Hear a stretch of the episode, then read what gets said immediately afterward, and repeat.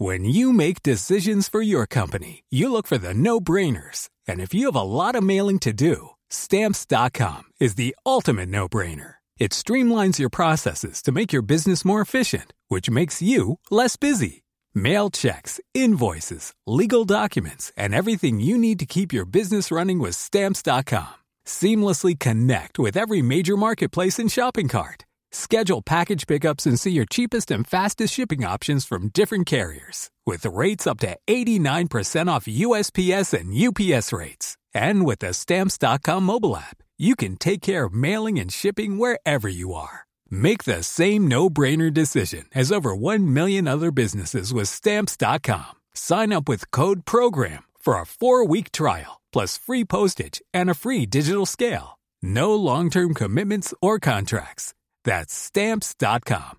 Code Program. Bonsoir à tous et très heureux de vous retrouver pour Soir Info Week-end. D'une heure d'actualité, retour sur toutes les informations fortes de la journée avec au sommaire ce soir la justice qui suspend l'interdiction d'une manifestation demain du mouvement royaliste Action Française par la préfecture de police de Paris. Plus tôt dans la journée, le tribunal administratif avait autorisé la tenue d'un colloque du même mouvement. Une interdiction avait été demandée par le ministère de l'Intérieur, comme pour d'autres manifestations de l'ultra-droite prévues ce week-end. Des étudiants menacés de mort dans des tags sur le campus de Grenoble, deux membres du syndicat de droite unis visés en cause leur opposition à la mesure du 10 améliorable voulue par d'autres pour valider leur année. Les victimes dénoncent l'impunité des auteurs, l'université, un acte contraire aux valeurs de la République.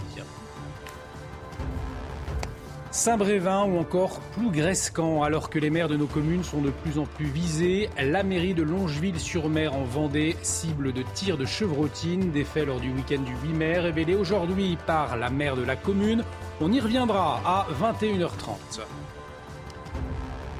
Et pour décrypter l'information ce soir autour de ce plateau avec moi, Gabrielle Cluzel, directrice de la rédaction Boulevard Voltaire, et l'écrivain Nathan Dever. Bonsoir à tous les deux. Olivier. Merci de m'accompagner pour décrypter l'actualité du jour. Et je vous propose de démarrer avec cette décision du tribunal administratif de Paris. Dans la soirée, il a suspendu un arrêté de la préfecture de police interdisant une manifestation de l'organisation royaliste Action française demain matin, euh, manifestation prévue devant la statue de Jeanne d'Arc. Même décision ce matin, mais concernant cette fois un colloque du mouvement qui a finalement pu se tenir cet après-midi. Voyez les précisions sur la décision concernant ce colloque avec Noémie Schulz. Oui, le tribunal administratif de Paris avait été saisi dans le cadre d'un référé liberté. C'est une procédure d'urgence quand le requérant estime être en présence d'une atteinte grave et manifestement illégale à une liberté fondamentale de la part de l'État. En l'espèce, il s'agissait de l'interdiction du colloque La France en danger organisé par euh, le mouvement royaliste Action française. Il ne s'agissait donc pas d'une manifestation, mais bien d'une réunion, un droit qui est lui aussi inscrit dans la Constitution. Alors dans son arrêté, le préfet de police de Paris avait notamment mis en avant le risque de violence et de troubles à l'ordre public en raison de la présence euh, possible d'opposants à cette réunion. Euh, il avait aussi évoqué le risque d'incitation à la haine et à la discrimination, des arguments qui n'ont pas suffi pour le juge des référés. Il n'a pas motivé sa décision. Il s'est euh, contenté de suspendre l'arrêté de la préfecture. Il a également condamné l'État à rembourser 1500 euros, à payer 1500 euros à l'association Restauration Nationale qui avait déposé le recours pour rembourser les, frais de justice. Et le colloque, eh bien, il a pu se tenir comme prévu à l'espace Charenton. Et le tribunal a en revanche rejeté le recours du groupuscule Les Nationalistes d'Ivan Benedetti, qui contestait aussi l'interdiction d'un rassemblement euh, au même moment, dimanche. Autre manifestation interdite, un rassemblement de gilets jaunes. 62 personnes ont été verbalisées pour participation à une manifestation interdite.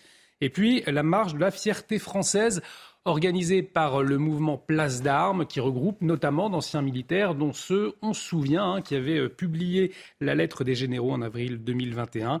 21 personnes verbalisées place d'Enfer Rochereau à Paris. Le mouvement Place d'Armes qui a déposé un référé, mais dans un délai trop court, le tribunal administratif n'a pu rendre sa décision. L'organisateur Jean-Pierre Fabre Bernadex, ancien capitaine de gendarmerie, a donné dans l'après-midi une conférence de presse. Écoutez. Aujourd'hui, je suis triste car mon pays n'est plus un pays libre, il est un pays où règne un despotisme sournois. Aujourd'hui, je suis triste, car nous ne sommes plus en 2023, mais en 1984, l'année que décrit Orwell, avec le ministère de la vérité qui n'est que le ministère du mensonge.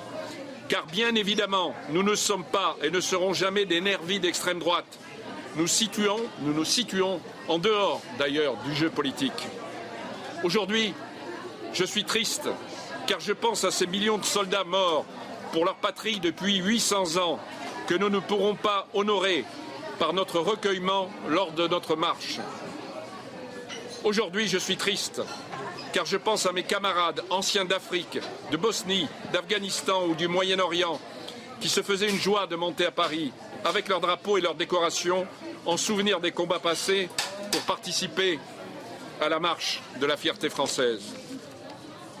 Aujourd'hui, je suis triste de voir qu'un ancien combattant ne pèse plus rien face à des enragés qui éructent leur haine de la France, mais à qui M. Darmanin a donné le droit de manifester. Gabriel Cluzel, polémique donc euh, autour de ces interdictions. Dans le cas du colloque de l'action française, n'est-ce pas finalement un camouflet tout de même pour Gérald Darmanin? Oui, d'autant que finalement, euh, le gouvernement a financé l'action française, j'ai bien compris. Il va payer sa cotille. 1500 euros. voilà, c'est ça.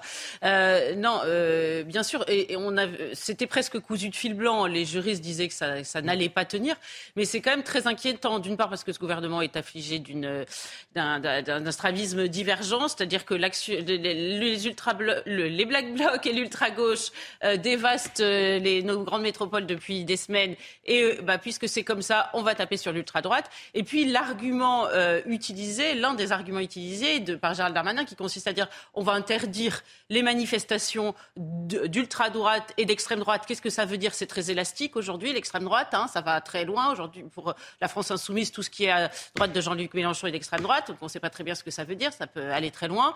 Euh, donc ça veut dire, il, dit quoi Gérald Darmanin? Il dit que finalement euh, le, le, le, principe ce sera l'interdiction et l'exception la justice, l'exception l'autorisation si la justice en décide ainsi, c'est hmm. exactement l'inverse de la liberté fondamentale de manifester, qui doit être un principe, et l'interdiction euh, une exception. Nathan euh, Dever, pourquoi multiplier les arrêtés d'interdiction qui ont, peu de chances d'aboutir finalement euh, euh, On le savait d'avance concernant l'action française, en tout cas beaucoup le, le prédisaient. Comment vous l'expliquez? Un coup politique? Oui, mais quand il y a eu la semaine dernière cette manifestation, on a vu euh, en plein Paris des gens avec des croix celtiques, des slogans racistes, des visages cagoulés, etc. Il y a eu une indignation qui a été, me semble-t-il, à juste titre, qui portait sur le fait que le gouvernement, ces dernières semaines, avait quand même multiplié les tentatives d'interdire des manifestations qui émanaient de la gauche pas nécessairement d'ailleurs toujours de l'extrême gauche, des manifestations syndicales, etc. On se souvient qu'il y a eu plein de manifestations interdites ou en tout cas avec des tentatives d'interdiction retoquées par la justice, et que le gouvernement n'avait manifestement rien fait contre des manifestations qui venaient de l'extrême droite. Donc à partir de là, si vous voulez, cette indignation, me semble-t-il, sur ce deux poids deux mesures, est-elle légitime, et sur le deux poids deux mesures aussi parfois de discours, quand euh, il y a des black blocs, des gens qui peuvent dire euh, il faut interdire les black blocs, il faut tout faire euh, pour les empêcher de manifester, et quand il s'agit de l'extrême droite, d'invoquer les libertés publiques. Donc je pense qu'il y avait cette géométrie variable de la part du gouvernement et de la part de certains euh, aussi euh, observateurs, et qu'à partir de là, euh, le gouvernement s'est senti obligé, parce qu'il y a eu une pression en face de gens qui ont été très indignés, d'agir de la même manière. Alors ensuite, ça peut questionner dans un état de droit, notamment le concept de trouble à l'ordre public juridiquement est un concept très flou. Quand il n'est mm. pas caractérisé, il peut y avoir la question de la dignité humaine. Enfin, vous voyez, donc c'est complexe juridiquement. Mais en tout cas, ce que je regrette dans le débat souvent, c'est cette manière d'avoir des doubles standards quand il s'agit des uns ou des autres, euh, de la gauche ou de la droite, ou de l'extrême gauche ou de l'extrême droite. Dans l'actualité, également ces derniers jours. Vous voulez répondre Allez-y, allez, un mot et on va avancer. Bah, non, euh, pardon, mais la différence entre les deux euh, euh mouvements, certes, c'était deux manifestations cagoulées, une d'ultra-gauche, une d'ultra-droite. Si on parle des Black Blocs et de la manifestation samedi du GUD, mais il y en a une, il y a les, les manifestations de l'ultra-gauche dévastent sur leur passage, pas la manifestation d'ultra-droite. Par ailleurs, je serais intéressé de savoir c'est quoi les, les, les, slogans racistes qui ont été entendus samedi à cette manifestation? Écoutez, il euh, y a eu, moi je, là je ne veux pas vous les citer de mémoire. Ah, voilà. Non mais attendez, voilà bien sûr. Mais il y a eu des slogans. On, sait qu'il y a eu des slogans qui étaient des slogans. Il y a eu des croix euh, qui étaient des croix celtiques. Il y a, voilà. Donc si vous voulez, je pense que hein. le, fait qu'il y a euh, qu'il y ait des abribus cassés C'est moi, je ne soutiens pas du tout ça, mais c'est pas le seul critère euh, de la violence et, et, de, et, du danger en politique. C'est pas seulement le fait qu'il y puisse y avoir des abribus cassés. C'est ce qui ne veut pas dire que c'est bien de casser des abribus, mais que c'est pas le seul critère. Vous n'êtes pas capable de me donner les, le slogan raciste et que pour vous. Je vous cite de mémoire, c'était. En, en, tout cas, on, on, aura l'occasion, bien évidemment, d'en redébattre euh, autour de ce plateau, notamment sur notre antenne. Demain, on vous le rappelle, avec ce colloque autorisé demain de euh, l'action française et cette manifestation euh, demain. Au cœur de l'actualité également ces derniers jours, l'université française. Alors après la conférence sur l'entrisme islamiste suspendu puis reporté à la Sorbonne ou encore euh, l'examen en écriture inclusive à Lyon 2, eh bien ces menaces de mort à l'université de Grenoble. Deux étudiants de l'Uni ont été visés par un tag découvert vendredi sur la façade de l'établissement. Au cœur des tensions, le 10 améliorable voulu par les étudiants auquel le syndicat de l'Uni eh s'oppose. Voyez ce sujet de Maxime Lavandier. Un tag qui appelle au meurtre. Découvert vendredi sur la façade de l'université de Grenoble-Alpes, il vise deux membres de l'Union nationale interuniversitaire qui s'opposent à la mesure du 10 améliorable voulu par certains étudiants pour valider leur année. Non, c'est euh, frontalement opposé euh, au 10 améliorable parce qu'on part du principe, on, sait que c'est une mesure qui est anti-méritocratique et une mesure qui amènerait juste à une, une, chute, même pas une baisse, mais une réelle chute du niveau général à l'université. Des menaces et des intimidations récurrentes pour le syndicat et une justice qui, selon eux, n'est pas dissuasive. Il y a un an, par exemple, les Antifa ont agressé euh, plusieurs de nos militants. Euh, une justice qui n'a pas, été, efficace et euh, qui a condamné les Antifa à seulement 70 heures de travaux d'intérêt général et 1000 euros d'amende. On crée un sentiment d'impunité chez ces militants d'extrême gauche et par la suite, ils ils peuvent se permettre d'aller toujours plus loin et aujourd'hui d'appeler au meurtre, euh, au meurtre de membres de l'UNI. Dans un tweet, l'université de Grenoble condamne avec la plus grande fermeté ces menaces de mort et affirme son attachement sans faille aux valeurs républicaines. De leur côté, les deux personnes visées par les tags ont porté plainte contre X. Alors Gabriel Cluzel, justement ces valeurs républicaines, entre la conférence sur l'entrisme islamiste suspendue puis reportée, on en a parlé cette semaine, l'examen en écriture inclusive à Lyon 2 et maintenant ces menaces de mort à l'université de Grenoble. Est-ce que ces valeurs républicaines, en tout cas, elles disparaissent des, campus au nom d'idéologies imposées, selon vous? Je ne sais pas très bien ce que c'est les valeurs républicaines, mais euh, j'ai l'impression que l'une d'entre elles pourrait s'appeler soumission aujourd'hui. Vous voyez? Alors je ne sais pas si ça peut être soumission à la peur, en l'occurrence euh, pour l'intervention de cette chercheuse euh, du CNRS. Visiblement, euh, aujourd'hui à l'université, on préfère intervenir, faire intervenir Jean-Marc Rouillant, à l'université de Bordeaux, terroriste, euh, condamné pour assassinat, qui, qui, trouve les, les, terroristes du Bataclan courageux, qu'une chercheuse au CNRS qui a écrit un bouquin tout à fait fouillé, étayé sur les, les frères musulmans. Donc ça, c'est l'aspect euh, peur, sans doute, et puis il y a l'aspect idéologique. C'est vrai qu'aujourd'hui, les universités sont tenues par l'ultra-gauche. C'est une réalité. Elles se sentent une telle impunité qu'elles se permettent de mettre le nom sur les murs. Alors, je vais vous dire, c'est pas nouveau. Mais ce qui est nouveau, c'est qu'avec les réseaux sociaux, c'est des choses que l'on découvre et qui sont reprises par les médias. Vous voyez, les réseaux sociaux, tout n'est pas jeté. Le débat Bisabal dans l'université française, Nathan Devers, c'est un réel signal d'alerte aujourd'hui pour notre pays? Bah, des menaces de mort, c'est quelque chose qui ne doit jamais être laissé euh, enfin, être négligé ou être considéré comme, euh, comme quelque chose d'indifférent. Euh, ce qui s'est passé ces dernières semaines dans les universités françaises, il faudrait voir au cas par cas pour chaque université. Et ces derniers mois, d'ailleurs, pendant la séquence de la mobilisation contre la réforme des retraites. Moi, j'ai trouvé que c'était toujours extrêmement intéressant, ces expériences d'AG, de blocage, etc. Parce que c'est un lieu de discussion, et même pas tellement de blocage, même surtout d'AG. C'est un lieu de discussion, de démocratisation entre les, entre les étudiants. Ça peut être un lieu de formation politique pour le meilleur. Ensuite, évidemment, comme dans toutes les expériences de démocratisation, surtout quand ça implique la jeunesse, il peut y avoir des dangers et qui sont en l'occurrence ici minoritaires. On a pu avoir des casses dans telle ou telle université. On peut ici voir euh, des, menaces de mort et ça, c'est des phénomènes qu'il ne faut pas euh, naturellement euh, prendre à la légère et qui sont très graves et qui, j'imagine, il y aura une enquête, ils vont être sanctionnés si on retrouve les, les, personnes qui ont, qui ont fait ça. Maintenant, je ne pense pas qu'on puisse dire que les universités françaises seraient tenues par l'extrême gauche pour deux raisons. D'abord parce que les universités françaises, encore une fois, il faut voir au cas par cas. Il faut voir aussi même dans chaque discipline. Il, peut y avoir des courants idéologiques qui ne sont pas les mêmes, etc.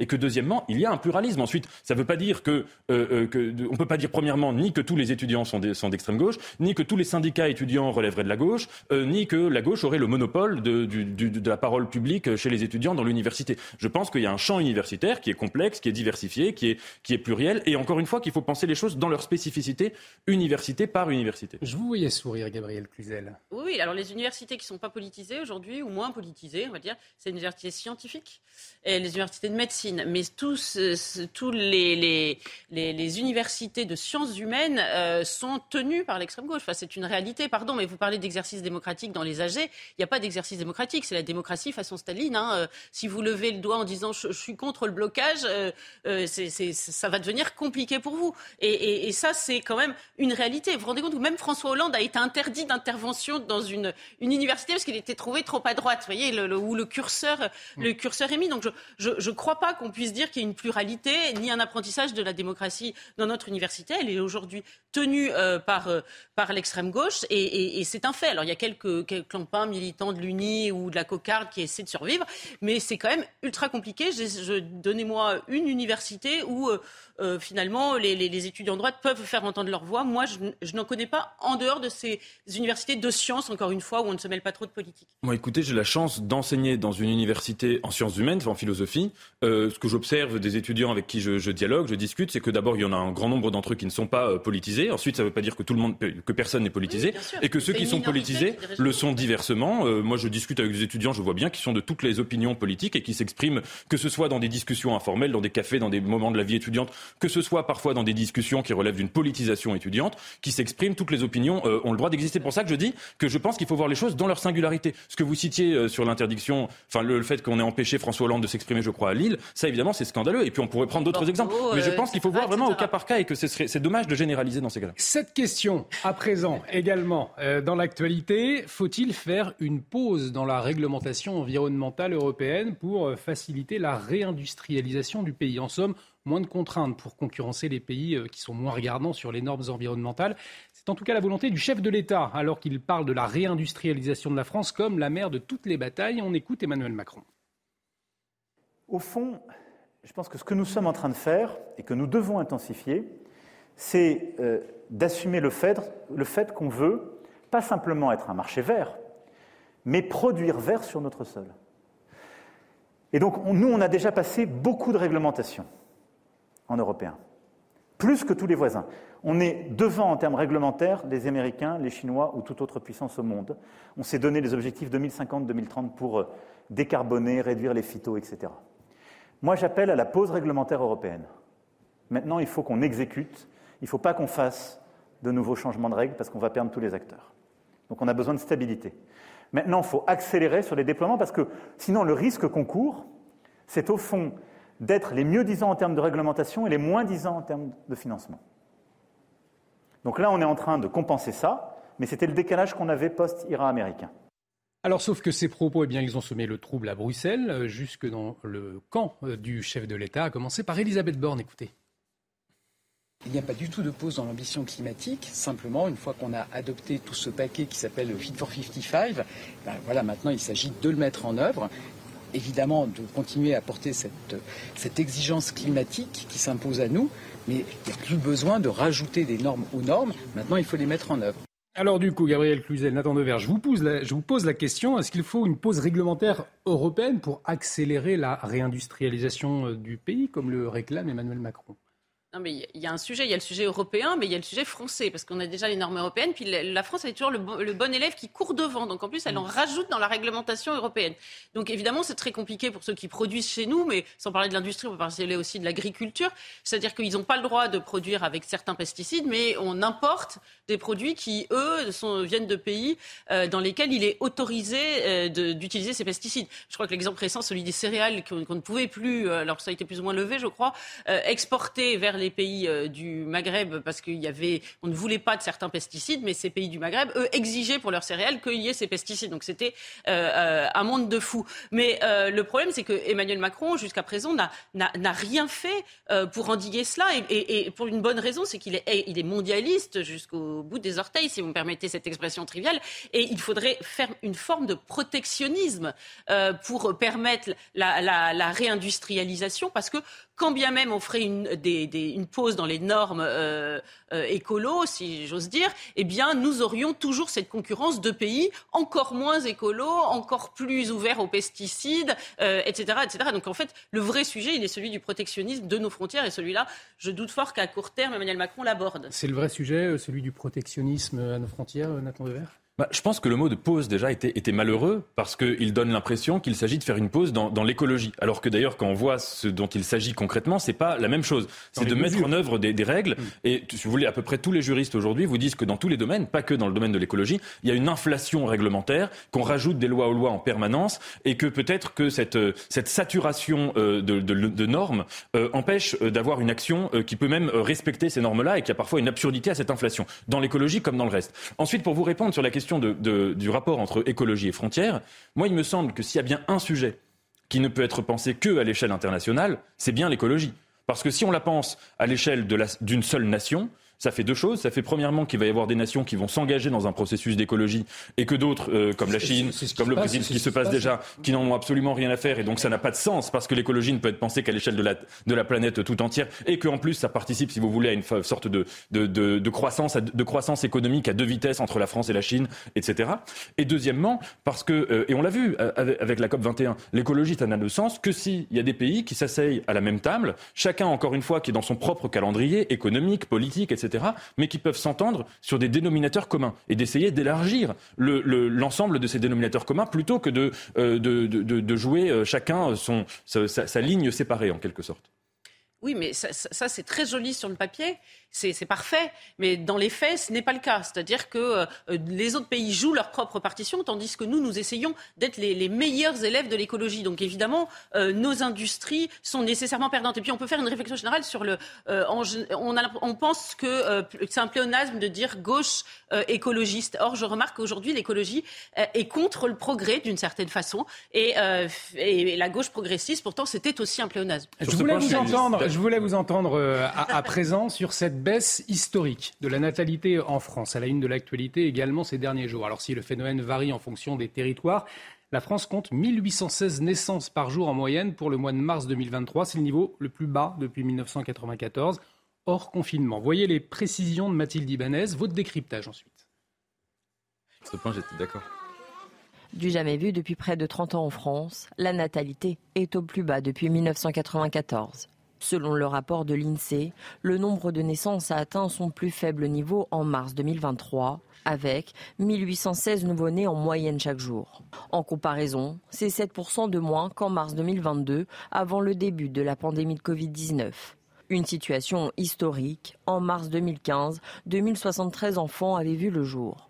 Des naissances en moins qui s'expliquent par la diminution du nombre de femmes de 20 à 40 ans en âge de procréer une baisse, surtout due au taux de fécondité qui a diminué pour s'établir à 1,8 enfants par femme l'an dernier contre 1,84 en 2021. Une natalité très faible qui est encore plus marquée en fonction de la région.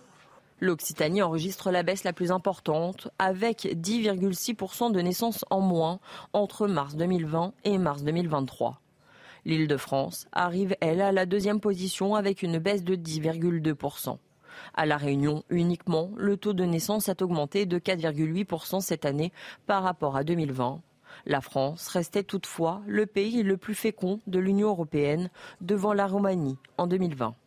Gabriel Cluzel, vous y voyez un phénomène particulièrement inquiétant, ce qui révèle une politique de natalité finalement la grande oubliée de ces dernières années? il y a un deuxième facteur qu'on évoque peu. dans, la natalité, il n'y a pas seulement le, nombre d'enfants par femme, il y a aussi le, nombre d'années, le renouvellement des générations. C'est-à-dire que c'est pas pareil. L'âge moyen de procréation pour la mm. femme, c'est pas pareil d'avoir un enfant tous les 20 ans ou tous les tous les 30 ans. Vous vous rendez compte, le cycle, euh, quand le cycle est plus rapide, les, générations se reproduisent plus vite, enfin se renouvellent plus vite. Euh, mais écoutez, aujourd'hui, euh, on l'a vu, ne serait-ce que dans le, traitement de la réforme des retraites, la, natalité a été la grande oubliée, alors qu'elle était le facteur par excellence. Même un enfant de cours préparatoire peut comprendre que s'il n'y a personne pour cotiser, la retraite par répartition, elle ne tient pas la route. C'est la pyramide de Ponzi, c'est la ferme Madoff. Donc, et même là, on s'est intéressé interdit de penser, d'y penser, à la, d'aider les, les, les, parents à avoir des enfants. Ah, c'était le retour à la France de Vichy. Voyez, c'est euh, Sandrine Rousseau disait ne faites pas de nos utérus des variables d'ajustement. Mais dans la vraie vie, les femmes, euh, la maternité, ça fait partie d'elles. Euh, le, problème, c'est que le, même le féminisme est responsable parce qu'il a défendu la femme contre la mère, alors que la mère, c'est une partie de la femme. Et, et, l'articulation des deux n'a jamais été pensée. Donc, et ça devient difficile aujourd'hui d'avoir des enfants. Et en plus, on nous dit, là ça nous ramène au sujet précédent, que ça pollue. On, culpabilise en plus euh, les parents. Donc, si vous voulez, il n'y a, rien qui est fait pour euh, augmenter la natalité. À la une de l'actualité également, les multiples agressions subies par les maires de nos villages et villes ces derniers jours. Dernière en date, la mairie de Longeville-sur-Mer en Vendée, cible de tirs de chevrotine. Restez avec nous sur CNews. On marque une très courte pause. On en parle dans un instant. De retour sur le plateau de Soir Info Week-end, on fait le point complet sur l'actualité euh, du jour, toujours avec Gabriel Cluzel et Nathan Dever. Nathan Dever qui voulait faire une petite mise au point hein, euh, par rapport à la première partie. Oui, par rapport à la première partie, juste pour dire qu'en effet, il faut être honnête intellectuellement. Là, j'ai vérifié, j'ai pas retrouvé des slogans racistes prononcés explicitement, mais le slogan Europe Jeunesse Révolution, qui est un slogan qui est le slogan des néofascistes italiens. Donc, euh, néofascistes, en tout cas, moi, j'ai pas trouvé de traces de slogan raciste. Il y en a peut-être que j'ai pas trouvé, mais je tenais à faire cette précision pour être euh, honnête. Voilà, c'était euh, par rapport à l'actualité de l'action euh, française, qui pourra manifester demain. On vous le disait en première partie. À la une de l'actualité également ce samedi soir. Ces multiples agressions subies par les maires de nos villes, de nos villages ces derniers jours. Alors la maison du maire de Saint-Brévin brûlée, on en a beaucoup parlé, ce qui a entraîné sa démission.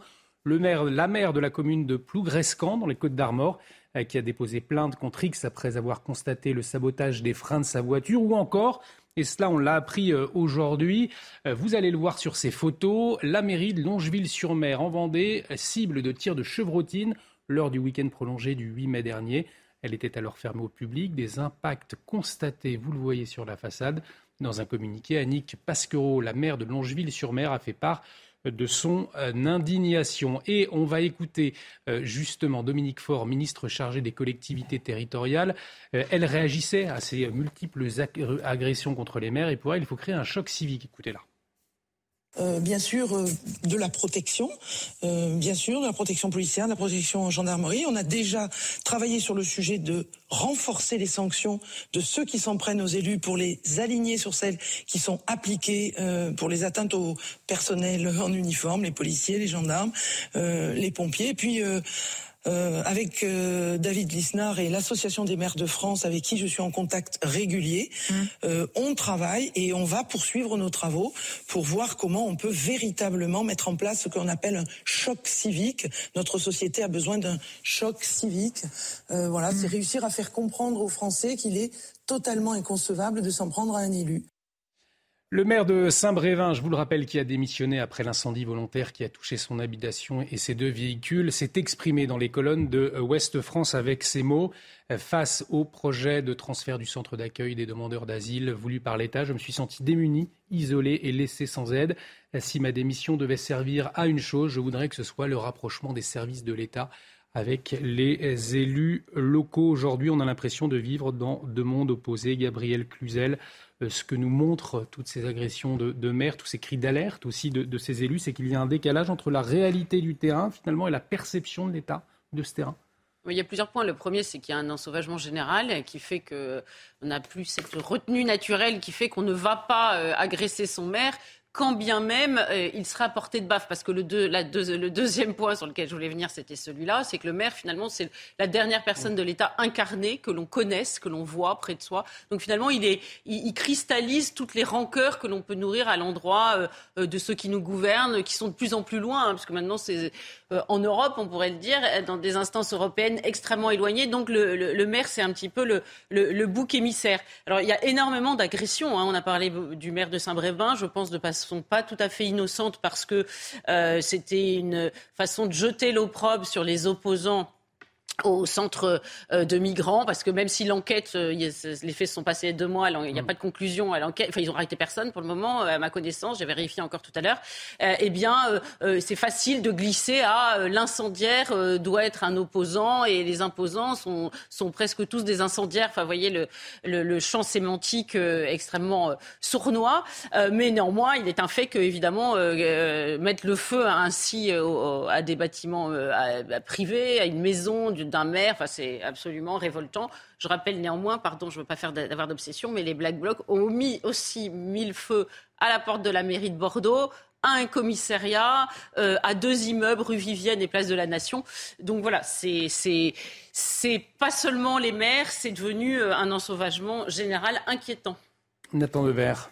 Les violences contre les élus, euh, dont on voit des symptômes, on a vu pendant la politique sanitaire, moi, j'étais le premier à critiquer la politique sanitaire. On a vu, par exemple, qu'il y a eu un certain nombre de députés, notamment, qui ont fait l'objet d'intimidations, de menaces de mort, euh, de recevoir des lettres qui étaient euh, plus que insultantes, racistes parfois, et avec des menaces de mort, qui ont pu se faire agresser. On a vu ce qui s'est passé à Saint-Brévin. Je suis pas sûr que la rhétorique était, était sournoise sur Saint-Brévin. C'est que vous avez parlé tout à l'heure d'ensauvagement.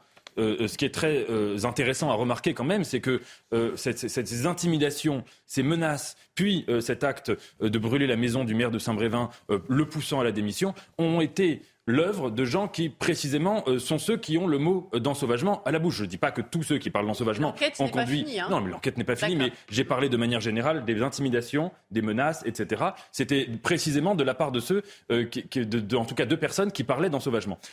et puis, juste, je veux dire une chose. Il y a, tout ça est multifactoriel. Ça montre une crise profonde de la démocratie. Je pense qu'il y a aussi un facteur qui est que sur les réseaux sociaux, la haine, la haine des élus, mais pas que des élus, mais la haine des élus, en fait, est facile et entre guillemets gratuite. Ça veut dire qu'on peut écrire des abominations sur tel ou tel député avec lequel on est en désaccord, et puis ensuite retourner à ses activités en ayant euh, omis, enfin en se rendant même pas compte qu'on vient de, décrire des choses absolument abjectes sur quelqu'un, quel que soit son parti, quel que soit son mouvement, et que de là à ensuite euh, pouvoir euh, créer un climat où des gens passent à la violence, mhm. euh, il y a une forme, me semble-t-il, de continuité aussi. Donc c'est un une des pistes, c'est pas la seule, mais c'est une des pistes de réflexion. Il y a en tout cas en ce moment un maire désemparé pour sa ville, c'est le maire de Valence, avec deux fusillades et deux morts en deux jours dans sa ville.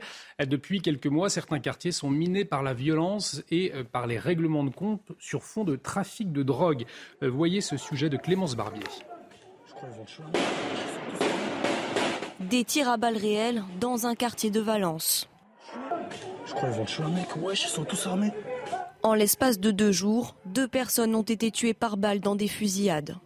Face à cette violence croissante, la préfecture a annoncé des renforts, une centaine de CRS dont la CRS 8, l'unité spécialisée dans la lutte contre les violences urbaines, capable d'être envoyée rapidement partout en France, mais insuffisant pour le maire de Valence l'État n'intervient pas de façon structurelle. Ça veut dire qu'on nous envoie des CRS, allez, euh, trois jours tous les, tous les quatre mois. Mais comment on peut maîtriser un quartier avec ça? L'autorité n'existe plus et ça n'est plus possible de fonctionner comme ça. Il faut refixer des règles. Des accusations que réfute la préfecture. Selon elle, l'État agit au quotidien pour rétablir l'ordre dans ces quartiers difficiles. Ce sont des phénomènes gravissimes, c'est une évidence. Je converse tout à fait là-dessus avec Monsieur le maire de Valence. Encore une fois, je, souligne le travail quotidien qui est fait par notre police et donc je rappelle encore une fois l'importance de nos saisies de drogue. Depuis le début de l'année, les interpellations en lien avec des affaires liées au trafic de drogue sont trois fois plus nombreuses qu'en 2022 sur la même période. Signe pour la préfecture que l'État est déterminé à ne laisser aucun répit aux délinquants. On parlait tout à l'heure, Gabriel Cluzel, du décalage justement entre euh, les maires et l'État. Est-ce que finalement la situation à Valence, elle ne révèle pas ce, décalage avec une situation catastrophique, ce cri d'alerte du maire, et finalement des moyens, certes, mais des moyens ponctuels face à une situation gravissime hein? Là aussi, ça s'inscrit euh, dans un sauvagement, pardon d'utiliser ce mot-là, euh, mais qui est bien réel euh, et, qui c'est un ensauvagement global. Le sujet précédent, celui-ci, sont finalement les deux faces d'une même pièce. Vous savez, c'était le, sociologue, je crois, ou philosophe, je ne sais plus comment on peut l'appeler, Norbert Elias, qui avait mmh. théorisé ça, qui disait en Occident, on, a construit une civilisation qui était fondée sur deux piliers. Le premier, c'est l'autocensure, donc l'éducation, on apprend à la frustration, euh, une espèce de corset moral. Et le deuxième, c'est de centraliser l'État qui s'arroge la, violence légitime et, les autres l'admettent. Donc il y a l'autorité de l'État. Eh bien, les deux sont en train de, s'effondrer. Euh, et, par ailleurs, on a euh, l'arrivée chez nous euh, de populations qui n'avaient pas connu la même construction qui, ont connu euh, euh, pour certains des grandes violences dans leur pays et qui euh, ramènent ce type d'échanges sociaux chez nous. Donc la jonction de tout cela, c'est un véritable feu d'artifice et on se demande vraiment comment l'autorité de l'État va reprendre la main, surtout compte tenu de la pusillanimité générale. On essaie de vider l'océan à la petite cuillère, on fait des rustines ici, alors que c'est tout le pneu qu'il faudrait changer. Des rustines, et finalement, face à une situation catastrophique avec un, un problème de fond beaucoup plus important, Nathan Dever il me semble que toutes ces fusillades, qu'elles puissent avoir lieu euh, à Valence, dans certains parfois quartiers de Marseille, n'importe où sur la France, euh, euh, au sein de la France, ces fusillades, en fait, elles sont l'œuvre d'autorités mafieuses, à savoir des, entités de, trafic de drogue, des groupes de trafic de drogue, qui essayent d'imposer leur autorité, soit contre des concurrents, soit contre tel ou tel, etc. Il me semble qu'il faut remettre les choses dans cette perspective-là, qui est la perspective de comment une économie parallèle, interdite, illégale, se structure dans la violence, recrute euh, en, faisant le lit, notamment chez les jeunes, en, promettant des salaires de 2 ou 3 000 euros à des jeunes qui viennent de familles souvent euh, où leurs parents euh, sont dans des situations précaires pour pouvoir les attirer plus facilement, et comment tout cela génère obligatoirement de la violence. Face à cela, moi j'aimerais poser une question qui est toujours la même qui est la responsabilité du consommateur. C'est-à-dire que les armes qui sont utilisées pour tuer des gens, elles sont achetées avec l'argent de la drogue, c'est-à-dire l'argent que les consommateurs donnent à ces trafiquants de drogue.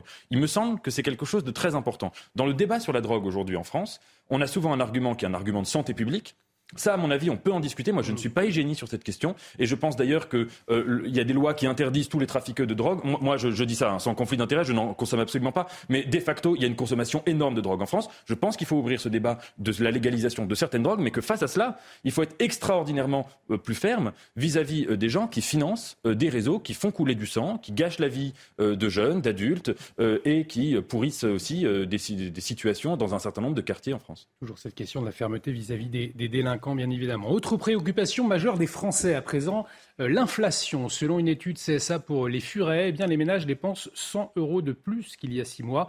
Alors, quels sont les postes à dépenses les plus touchés? Voyez ces précisions de Mathilde Ibanez et Jules Bedeau.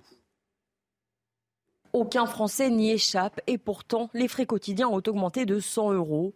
En moyenne, un ménage dépense 1195 euros par rapport à octobre 2022, soit une augmentation de 9%. Parmi les postes de dépenses, les plus touchés par cette hausse, l'énergie, les transports, mais également les assurances sortent du lot. Par exemple, l'électricité passe de 97 euros à 103 euros, le gaz de 97 euros à 110 euros, l'assurance habitation, elle, passe de 61 euros à 70 euros, ou encore les mutuelles santé de 98 euros à 104 euros par mois. Certains ménages sont donc obligés de se serrer la ceinture. Se priver de certaines choses sans, sans excès, mais bon, euh, limiter certains achats. Si on doit partir en vacances, mais on trouve que bon, sur ce mois-ci, on n'a pas assez d'argent, bon, on ne fait pas, quoi, c'est tout. On, limite, on regarde de très très près. Quoi. On compare les prix dans d'autres magasins, donc on, on, prend ce qui est moins cher, hein, bien sûr. Et puis euh, pour euh, essayer de mettre l'argent au côté, mais bon, jusqu'à maintenant, je n'arrive pas. Pour les ménages les plus précaires, ces dépenses contraintes représentent 86% de leurs revenus. Impossible donc de mettre de l'argent de côté. Près d'un Français sur deux n'y arrive pas. Et pourtant, 73% des Français se disent satisfaits de la vie qu'ils mènent, un chiffre qui s'accroît proportionnellement à leur situation économique. On le voit, Gabriel Cluzel, les Français sont fortement impactés par l'inflation. Est-ce que néanmoins vous estimez que le, gouvernement, ça n'impacte pas tellement le moral des Français, on l'entendait. Pour autant, est-ce que vous, estimez que le gouvernement fait, le nécessaire, prend à bras le corps ce problème? Oui, enfin, je, suis assez circonspect quand on dit que ça n'impacte pas le moral des Français. C'est ça qui est étonnant. Oui, mm. mais quand même, votre euh, journaliste précise que c'est euh, proportionnel, à leur morale est proportionnelle à l'aisance de, leur situation. Il y a quand même la situation des classes moyennes qui est, très préoccupante, ceux qui sont trop pauvres pour être riches et trop riches pour être pauvres, parce que toutes les mesures qui ont été prises par le gouvernement, alors sauf sur l'essence à un moment, mais après ça, a été encore euh, une mesure avec des effets de seuil, puisque c'est toujours pour les plus pauvres, les plus modestes, etc.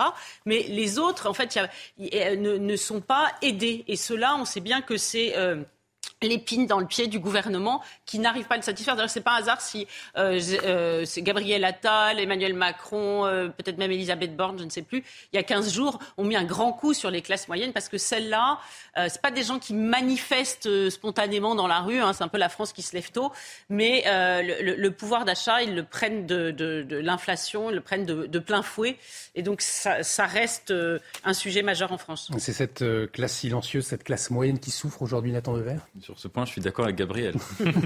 euh, oui, oui, je suis tout à fait d'accord.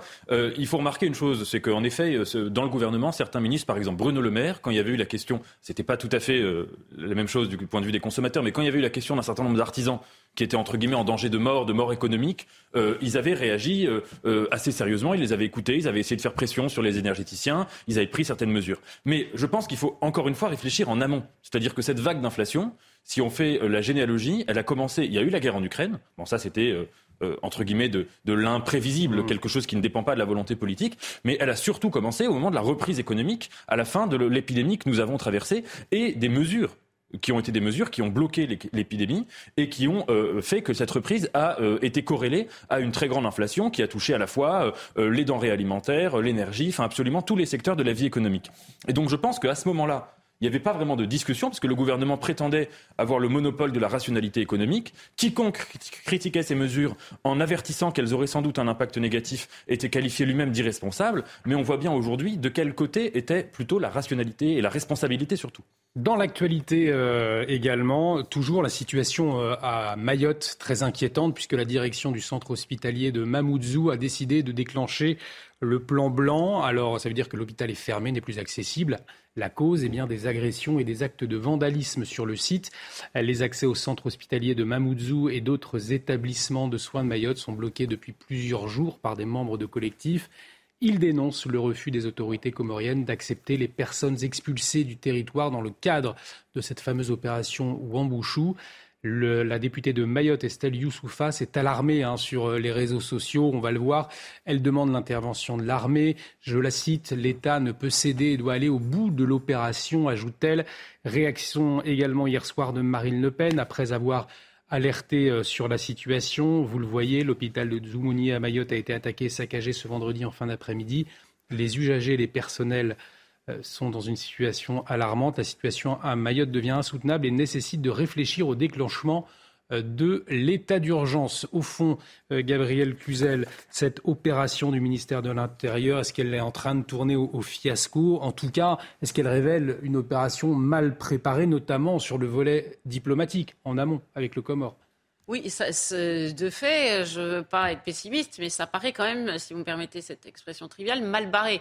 Parce que euh, on allait voir ce qu'on allait voir. Euh, Gérald Darmanin nous disait retenez-moi, je vais faire un malheur. Bah écoutez, euh, c'est catastrophique puisque euh, on continue à alimenter. Moi, c'est ça, je crois, qui me frappe le plus. On, donne des aides aux Comores qui se permettent de nous dire, bah, écoutez, non, nous ne reprendrons pas euh, nos ressortissants. Mais c'est comme si, on parle toujours des valeurs de la République, mais pardon, mais il s'essuie les pieds sur la République c'est, c'est, c'est, et, sur la France qui, qui euh, par la même occasion. Donc c'est vrai que euh, c'est proprement choquant de voir que tout a été interrompu, que nous sommes entre les mains d'un gouvernement comorien qui finalement n'en fait qu'à sa tête et qui nous tient par le, le, le, le, bout du nez. Et, puis de voir que sur le plan judiciaire, enfin le fait que ce, ce juge ait pu mettre en cause cette opération et que ça n'ait pas été anticipé, c'est quand même très problématique. Et on repense à tous ces sujets, euh, toutes ces portes que Gérald Darmanin s'est pris dans, dans, dans, le nez. C'est quand même assez terrible. Hein, si on part du Stade de France, euh, en passant par l'imam Iqwisen, euh, et j'en passe et des meilleurs. Donc c'est vrai que...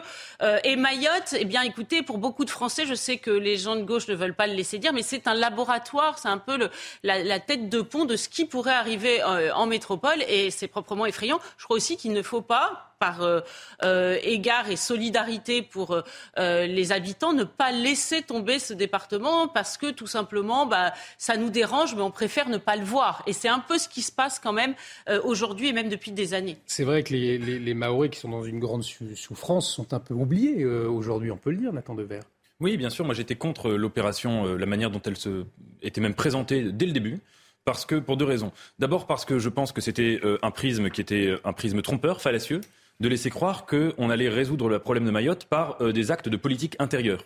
Euh, par principe, euh, vous avez parlé de la diplomatie, c'était sur le plan de la diplomatie qu'il fallait se, situer et absolument pas sur le plan euh, de la politique intérieure sécuritaire, qui en plus d'ailleurs posait un certain nombre de questions de droits de l'homme. Euh, je vous rappelle que la justice sur la question de la destruction des bidonvilles, par exemple, avait un moment euh, mis des obstacles à cette opération parce qu'on dans, dans, une république, on ne détruit pas des bidonvilles sans dire ce qu'on va construire après, on ne chasse pas des gens de chez eux en séparant des mineurs des majeurs sans dire où, où on va les mettre, etc. Donc cette opération, moi j'étais contre et j'étais d'accord avec vous sur un point c'est que si on fait la généalogie de ces actions-là euh, initiées par M. Darmanin, que ce soit sur l'imam Iqiyoussen, que ce soit euh, à Mayotte, que ce soit ici ou là, on voit que finalement ces actions consistent un, à ne pas euh, réfléchir sur le cadre légal, c'est-à-dire à ne pas voir que la justice, quasiment dans la moitié des cas, va dire mais non, ce que vous proposez, ce n'est pas possible, ce n'est pas conforme à la Constitution, ce n'est pas conforme aux principes de la République. Et deux, réfléchir toujours sur les symptômes des problèmes et jamais sur les causes des problèmes. Mayotte, c'est un problème, euh, si vous voulez, enfin, les problèmes de Mayotte sont des problèmes qui, premièrement, doivent se régler, à l'échelle de la diplomatie, c'est-à-dire en discutant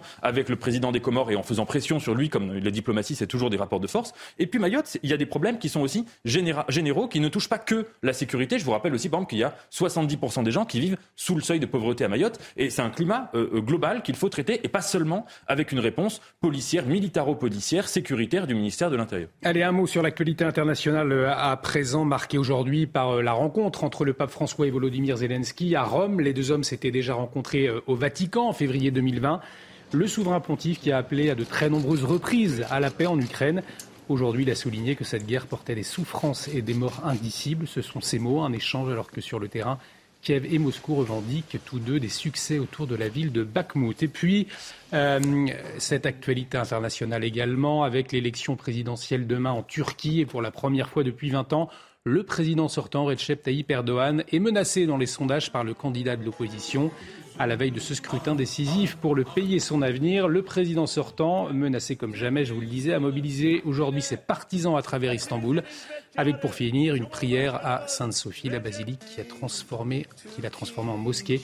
Une élection suivie dans le monde entier que l'on suivra de très près, bien évidemment sur notre antenne. On arrive au terme de euh, cette émission. Mais avant, retour en France, plus précisément en Bretagne, avec cette décision de justice tombée jeudi au tribunal de Saint-Brieuc. Un expert indépendant est chargé de mesurer l'odeur et le bruit rejetés par une crêperie d'Erquy qui indispose leurs voisins. Ce dernier a lancé une procédure en justice malgré les 170 000 euros. Ce n'est pas rien de travaux réalisés par le propriétaire de la crêperie, Michael Chailloux. De l'autre, le voisin qui se plaint des odeurs de crêpes et du bruit. Au milieu, un expert qui a un an pour mesurer tout cela pour qu'enfin la justice tranche. L'affaire amuse beaucoup les clients. Une crêperie en Bretagne, ça sent la crêpe. Et encore que je sens, je sens, euh, je sens rien du tout.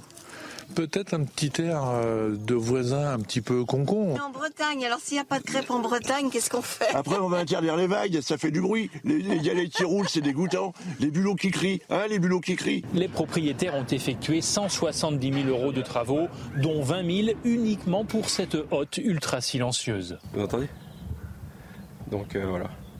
C'est ce bruit qui, qui gêne notre voisin en fait.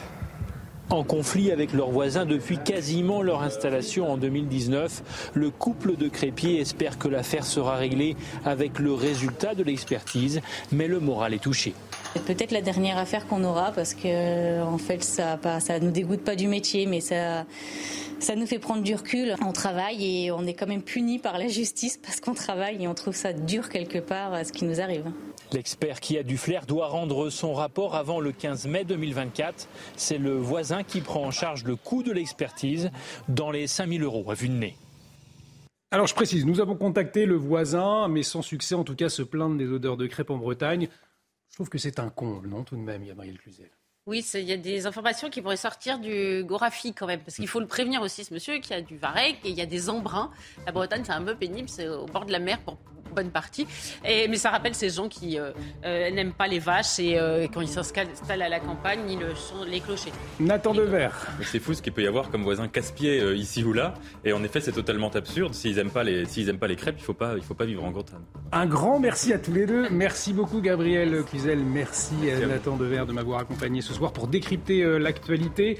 Euh, dans un instant, vous allez prendre de la hauteur sur l'actualité avec Frédéric Tadei et ses visiteurs du soir, avec au programme entre le populisme est-il synonyme de démocratie ou encore l'avenir est-il au pavillon?